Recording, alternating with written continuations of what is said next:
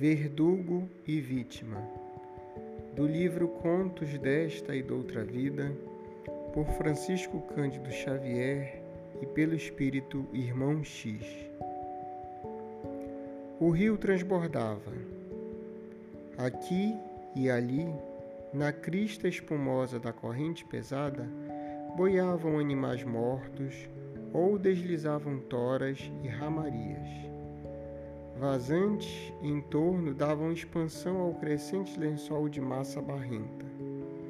Famílias inteiras abandonavam casebres sob a chuva, carregando aves espantadiças, quando não estivessem puxando algum cavalo magro.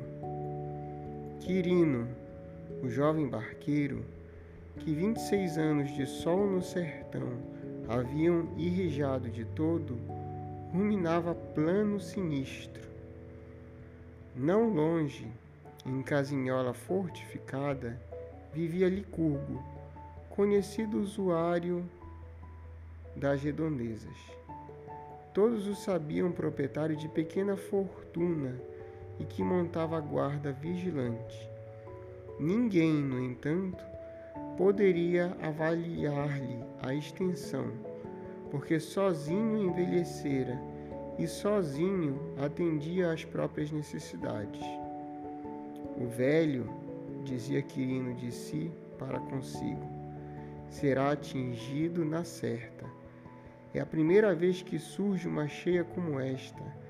Agarrado aos próprios haveres, será levado de roldão e se as águas devem acabar com tudo, por que não beneficiar?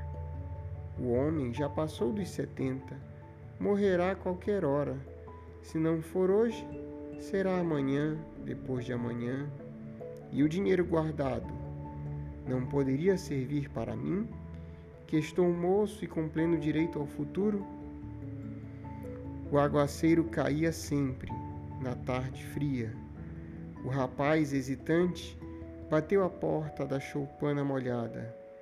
Seu Licurgo, seu Licurgo!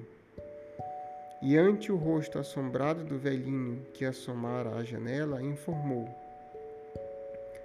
Se o senhor não quer morrer, não demore. Mais um pouco de tempo e as águas chegarão. Todos os vizinhos já se foram. Não, não, resmungou o proprietário. Moro aqui há muitos anos. Tenho confiança em Deus e no rio. Não sairei.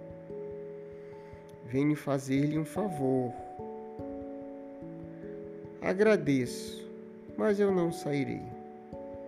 Tomado de criminoso impulso, o barqueiro empurrou a porta mal fechada e avançou sobre o velho, que procurou em vão reagir. Não me mate, assassino! A voz rouquinha, contudo, silenciou nos dedos robustos do jovem. Quirino largou para um lado o corpo amolecido, como traste inútil, arrebatou o pequeno molho de chaves do grande cinto e, em seguida, varejou todos os escaninhos. Gavetas abertas mostravam células mofadas, moedas antigas e diamantes, sobretudo diamantes. Enseguecido de ambição, o moço recolhe quanto acha. A noite chuvosa descera completa.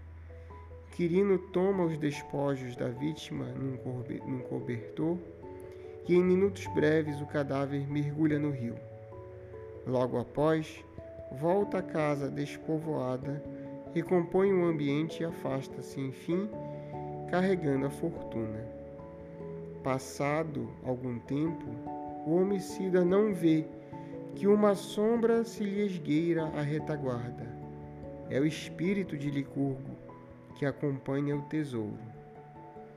Pressionado pelo remorso, o barqueiro abandona a região e instala-se em grande cidade, com pequena casa comercial, e casa-se procurando esquecer o próprio arrependimento mas recebe o velho Licurgo, reencarnado por seu próprio filho.